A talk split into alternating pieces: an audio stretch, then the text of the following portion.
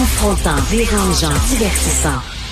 Richard Martineau, il brave l'opinion publique depuis plus de trois décennies. Imaginez si on disait, OK, tous ceux qui ont un cancer et de, le, cancer a été diagnostiqué avant 18 ans, on va payer pour vos traitements, mais ceux qui ont eu un cancer diagnostiqué après 18 ans, c'est vous qui allez payer pour vos traitements. Vous allez dire, c'est bien niaiseux cette loi-là. C'est quoi ça? Arbitraire de même, là? Hey, j'ai appris que j'avais le cancer à 19 ans tu payes pour tes traitements. J'ai appris j'avais cancer à 17 ans, on va payer pour toi. C'est quoi cette niaiserie-là? Ben, c'est ça qu'on fait avec le diabète. J'en reviens pas.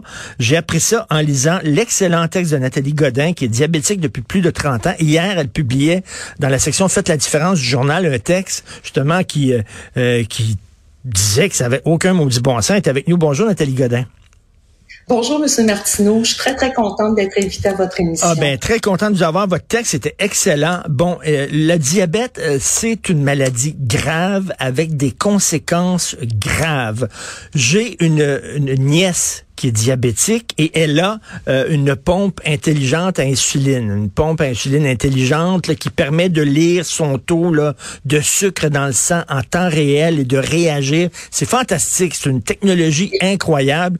Elle vit en France, elle vit en France, je sais pas si c'est euh, si c'est couvert par l'État français, mais ça coûte cher cette pompe là. Ça coûte excessivement cher, sauf que euh, ce qu'on oublie, c'est que euh, un mauvais traitement du diabète, une mauvaise gestion au long cours, euh, parce que ce qu'il faut comprendre dans le diabète de type 1, là on parle du type 1 parce qu'il y a deux types de diabète. Bon, moi ce qui me concerne, c'est le type 1. c'est que le but de notre traitement, c'est d'arriver à, avoir une glycémie qui est le plus près possible des valeurs cibles, des valeurs normales d'une personne qui est en santé. Et ça, pourquoi? C'est dans le but d'éviter tous les effets délétères et néfastes d'une glycémie qui est trop haute, d'une glycémie qui est trop basse. Ces effets-là, euh, sont, comme je le disais, sont délétères puis coûtent une fortune aux, contribuables. Donc, on oublie souvent, on va dire euh, souvent l'argumentaire que je tiens à déboulonner ici, là, auprès de vous, Monsieur Martineau. Actuellement, au Québec, c'est dire, ah oui, mais ça coûte très cher euh, rembourser la pompe à insuline à tous les diabétiques et ceux qui ont plus de 18 ans. Mais savez-vous combien ça coûte, un diabétique? Qui a de la difficulté à gérer sa glycémie au jour le jour. Ben Parce que ce qu'il faut comprendre, c'est que il y a une quarantaine de facteurs qui sont extérieurs à notre contrôle qui influencent la glycémie. C'est pas parce qu'on a une mauvaise volonté de, de, se traiter là, c'est que le stress, comme là je vous parle aujourd'hui là, ben j'étais stressée avant l'entrevue, la glycémie est montée au plafond. J'ai rien changé dans mon mode là, tu sais, j'ai déjeuné pareil, j'ai fait toutes les mêmes activités, mais là je suis au plafond. Pourquoi? Parce que je suis stressée. Donc il y a plein de facteurs qui, qui influencent notre glycémie qui sont hors de notre contrôle contrôle. Et lorsque les glycémies, justement, varient d'une manière trop grande, ça crée des effets délétères sur la santé.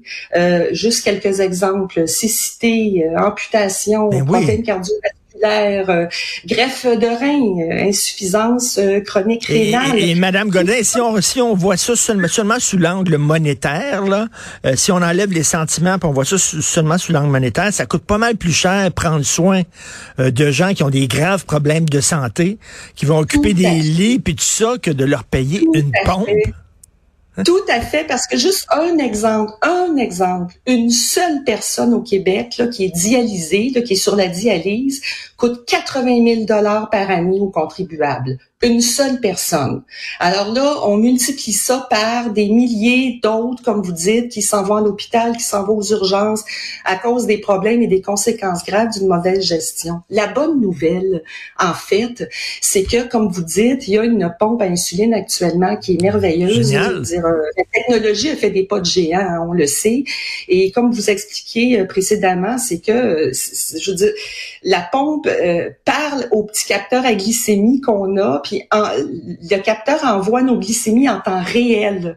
La pompe ainsi est capable de dire, oups, sa glycémie est trop haute, je vais injecter un petit peu d'insuline pour la ramener dans la normale. Oups, c'est trop basse, ben là, je vais diminuer l'insuline pour la ramener. Et ça, ça fait quelques années que ça existe. Et ce qui est fantastique, euh, c'est qu'il y a déjà des études qui sont sorties et qui, qui, qui amènent les preuves qu'il y a une amélioration dans notre santé puis dans notre qualité de vie. Parce que ce qu'il faut savoir, là, c'est qu'un diabétique de type 1, là, il doit prendre en moyenne 200 décisions par jour reliés à la gestion de sa maladie. 200? 200 euh, reliés à sa maladie et en, plus des décisions normales quotidiennes de tout être C'est-à-dire quoi? C'est-à-dire quoi sur, ben, bien sûr, quoi manger, quoi boire, le sommeil, etc. Là? Exactement, tout ça. Là, je sors, je vais aller faire de l'exercice. Il faut que je diminue mon insuline parce que je vais faire une hypoglycémie. Euh, oups, est-ce qu'il me reste des capteurs? Il faut que j'appelle la pharmacie, il faut que j'en commande. Oups, tu sais, c'est sans arrêt. écoutez, on a comme deux systèmes de pensée parallèles, nous, tout le temps, tout le temps. Tu sais, le deuxième système de pensée, c'est comme une petite sentinelle, là. À toutes les heures, à toutes les minutes, je vous parle, là. Puis là, je me dis, bon, OK, là, ma glycémie est à combien? Bon, tu sais, Madame Godin, quand on parle de charge mentale, c'en est une en Christine, charge mentale. Mais là, je reviens là-dessus, là. Ce que vous dites, c'est que, moi, moi, je revenais pas, c'est que si, votre si vous êtes diagnostiqué avant l'âge de 18 ans, on va payer vos traitements, mais après 18 ans, non. Comment on justifie ça? C'est bien niaiseux, ça. Merci beaucoup. Puis c'est là que je là je veux vraiment en venir au cœur du sujet, c'est que euh, depuis euh, l'avènement de cette nouvelle pompe là, ça a été tellement révolutionnaire là. Je veux dire, c'est aussi révolutionnaire que la découverte de l'insuline en, 1926. Dans notre traitement là, c'est c'est fabuleux. C'est la raison pour laquelle il y a il y a, il y a la moitié des provinces canadiennes qui remboursent la pompe universellement à tous les diabétiques qui en ont besoin. Les territoires du Nord-Ouest avec donc, ils ont compris.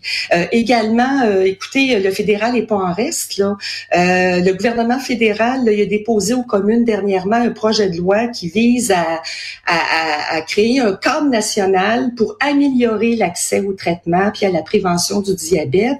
Et chose fantastique, c'est que dans ce projet de loi-là, la pompe est reconnue comme étant un, un traitement de prédilection pour les diabétiques. Or, qu'est-ce que le Québec fait?